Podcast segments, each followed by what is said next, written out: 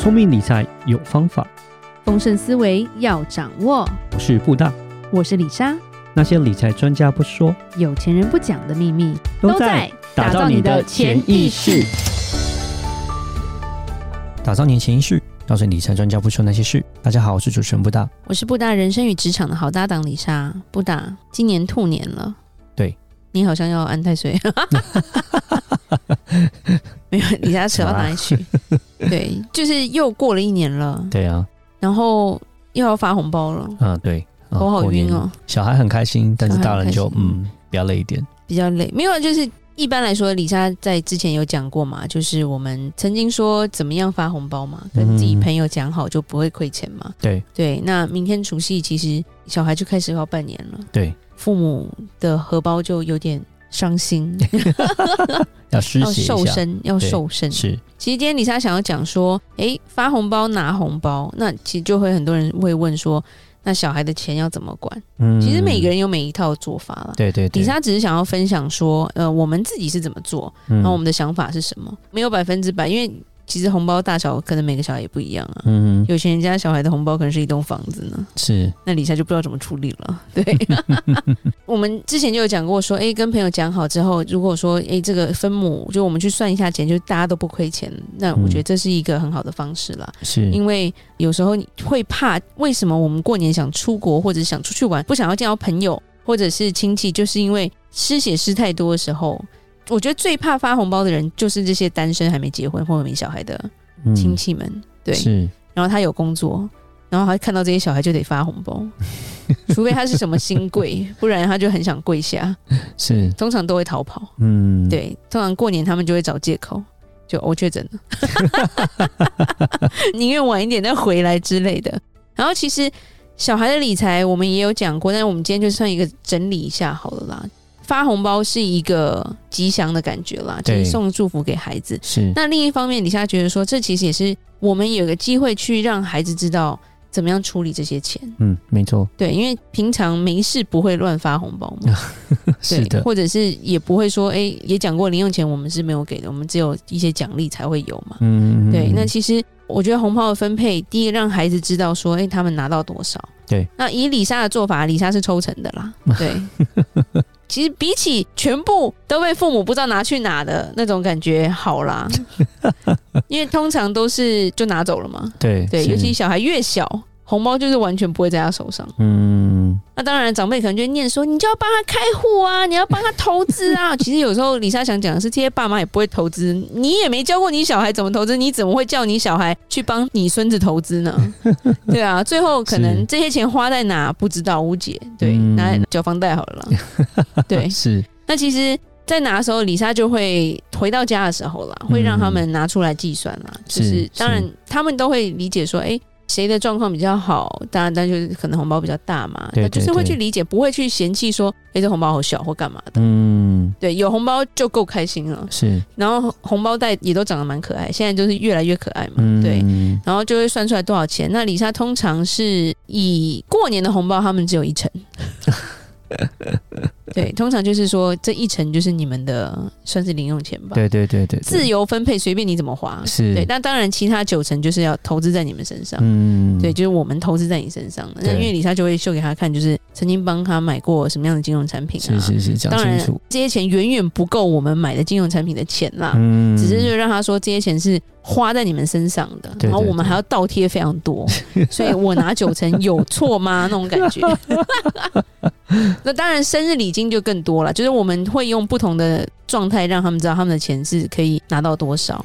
就是还是要拨一部分给他，不要那种全部都抽走。我觉得也不要让他们那种感觉，好像有那种剥夺感哦。拿到拿好看的，反正都不是妈妈拿走，爸爸拿走，所以是。只是有拿红包那种感觉，可是没有办法实际用到，我觉得这种感觉不太好。但拨一部分给他们是要的，对对对。但是这个就这个讨个吉祥，那就是 percentage 到底拨多少，就大家就可以有讲好了。对，那生日礼金是因为是生日比较不一样，所以就可能会多一点。那如果是在学校表现优异，拿了奖状，拿到的奖金，那当然是百分之百他们自己的，所以他们有自己的做法。他们自己，譬如说他们两兄妹也会有一些私下的。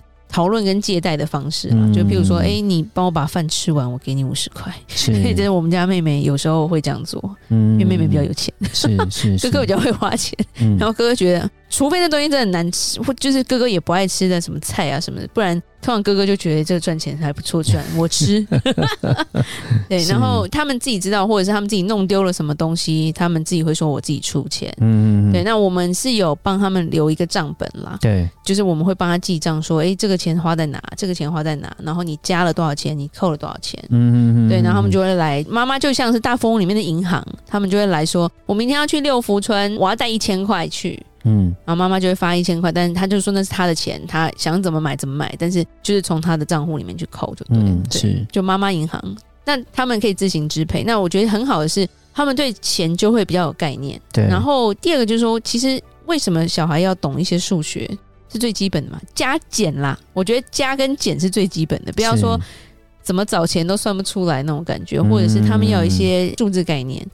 譬如说，我们会常跟他们讨论说。现在大部分薪水大概是多少？对，哎，平均薪资是多少？刚毕业或打工的平均时薪是多少？嗯嗯嗯。那你去看，你做这个事情，现在才一百六十八嘛，对不对？你一个小时一百六十八，那你想买这个东西是多少钱？那你必须要付出多少的劳力，然后扣掉税，才可能买到这样的东西。那你觉得这样划算或不划算？对，在他们还小的时候就开始跟他们讨论这些东西的时候，其实。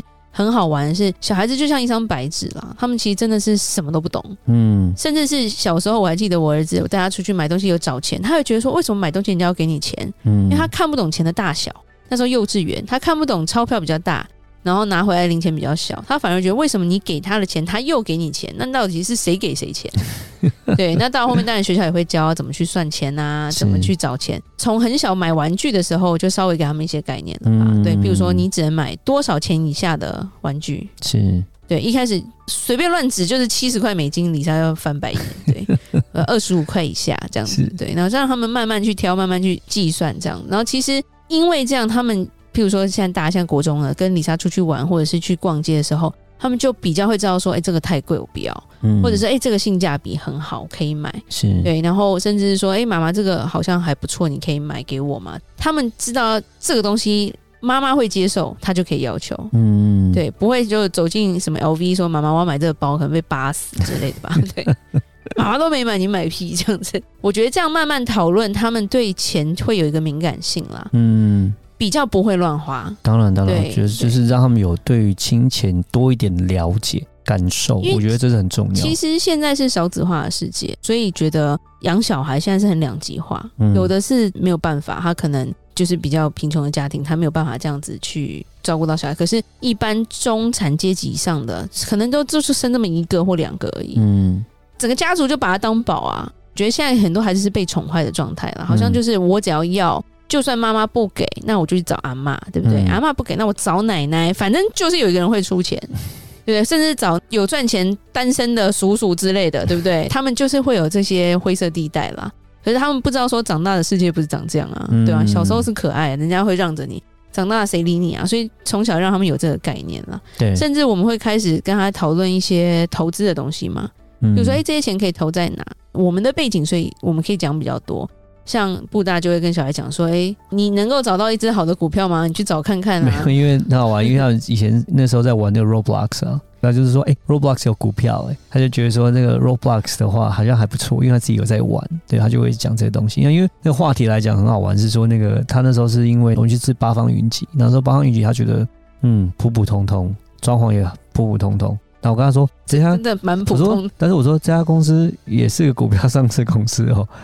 然后那时候还说，啊，这是假的，八方云集也是股票上市公司，是还开到美国去了，对，还开到远美国去。对，然后就是会讨论一下，我说那到底我们要买八方云集好呢，还是要买 Roblox 比较好？然后就可以讨论一下，这样我就觉得很有意思，这样子。是，就是开始让他们知道说，哎，这世界有不同的东西那种感觉。嗯甚至像 NFT，他们也觉得这是到底什么鬼东西这样，嗯、然后就是会让他们知道说，哎，元宇宙现在这个流行，然后或者是比特币这些新闻或者是一些概念，我们会慢慢在聊天中让孩子去了解说，哎，现在市场是什么？但是他们没有这样的灵敏度啦，但是至少说，哎。苹果的股票，哎，他们就听得懂了。嗯，大公司、稳定的公司，就是比较用巴菲特爷爷的教法吧。价值投资，他们可能会比较能够理解啦。你说做太多投机东西，他们可能就比较没有办法接受。嗯、另一方面，要怎么储蓄？你是不是需要紧急备用金啊？或者是为什么要紧急备用金？稍微跟他讲说。如果爸爸妈妈都没有赚钱，突然没有办法赚钱，那我们是不是要有一笔钱，让我们能够撑过这段时间？这个东西就叫紧急备用金。对啊，那就是说，小孩都是要再稍微大一点，然后他们就是财务观念还有金钱概念要稍微高一点、多一点，这样的话再聊这东西，可能比较没有办法吸收，就是对，对，就是也是要一个过程。那我就是说，台湾来讲，我觉得跟美国稍微有点不太一样的地方哈，就是说在于那个遗产税的免税额的部分。对对，那台湾遗产税免税额的部分来讲，就是比较低。一点，对对对。那美国遗产税免税额本身来讲就是比较高，对啊，高很多，一个人一千多万美金，然后两三亿台币，对，三亿台币跟一千两百万台币的差别，对对对，会稍微比较不太一样。那其实我们在讲说，我在美国的时候，其实我们帮小孩开户头的机会是没有那么多，也不是没有那么多，也是有。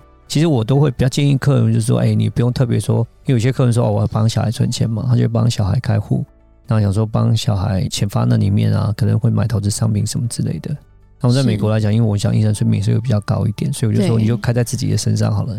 这样的话，因为小孩户头十八岁就变成小孩的，然后就不知道说这十八岁他到底成不成熟还不确定。是。是哦。我们在台湾的话，发现就是说，台湾父母就蛮多，就是可能我讲也是因为我们刚刚讲遗产税的问题了，那就挺习惯、呃，就是比较习惯，就是会帮小孩子开户这样，甚至是因为长辈的要求啊，比如说爷爷奶奶其实没有想要给儿子或媳妇，他就想给孙子啊，所以他变成说，他就要求说孙子需要开户，对，那就变成说，哎，他们赶快开一户之后，他就开始每年做一个，做一个就是两就是两百多万的一个赠与，就是把那免税额把它用掉。那我觉得说，这个在投资方面，就是这个红包层，其实也可以考虑做这样的方式。是的，我觉得也不是反对，那只是要注意一下，就是说帮小孩开户，然后呢，把钱存进去之后呢，可能可以帮他买一些理财商品啊，买股票啦，买基金啦，都可以，对，就是看你怎么去运用，定存也 OK 啊。那只是说，在这样的一个小孩户头来讲，十八岁他成年的时候，最后变成是为他拥有就是了，这就是稍微要注意一下。但是我觉得，如果说节省所谓的遗产税跟赠与税的方面的话，那也是个不是一个好办法，是就是说可以这样每年每年慢慢的给。也因为这样的因素，其实更应该要让孩子知道一些分配钱财的一些方法跟一些概念了。对对对，对，就像李莎说，让孩子去做一些在小的时候。去自己做一些决定，就比如说他今天想买这个东西，他自己就要去承担，说我花了这个钱，我的钱会变少，那这个东西到底值不值得？他们自己有痛过去经历过，在这小钱上的时候，以后在大钱的分配就会比较的有那个敏感度了。是对，然后也就是说，在台湾这样的一个市场里面，其实小孩子比美国小孩更需要了解这些东西，因为社会没有帮他把这些机制把它弄起来的话，我们身为大人就需要去教他们了。是，所以。好，那当然就是要过年了，要预祝大家新的一年都事事顺心、健康快乐。是的，数钱数到吐，不要吐啦，钱太多给我就好了。兔年行大运，对，就红兔大展哦。是，对，好，然后就今年不吃兔子这样子。那你今年就不吃鸡嘛？有可能？太难了吧？羊年不吃羊，牛年不吃牛，我会哭啊。好，不吃兔子可以了。对 那我们今天的节目就到这边。如果你任何关于理财的问题，欢迎留言或寄信给我们。如果你喜欢今天的节目，请给我们五星评价，并加入我们的社团，和我们多多互动哦。打造你的潜意识，让你谈钱不再伤感情。我是布大，我是李莎，我们下次见，拜拜。拜拜。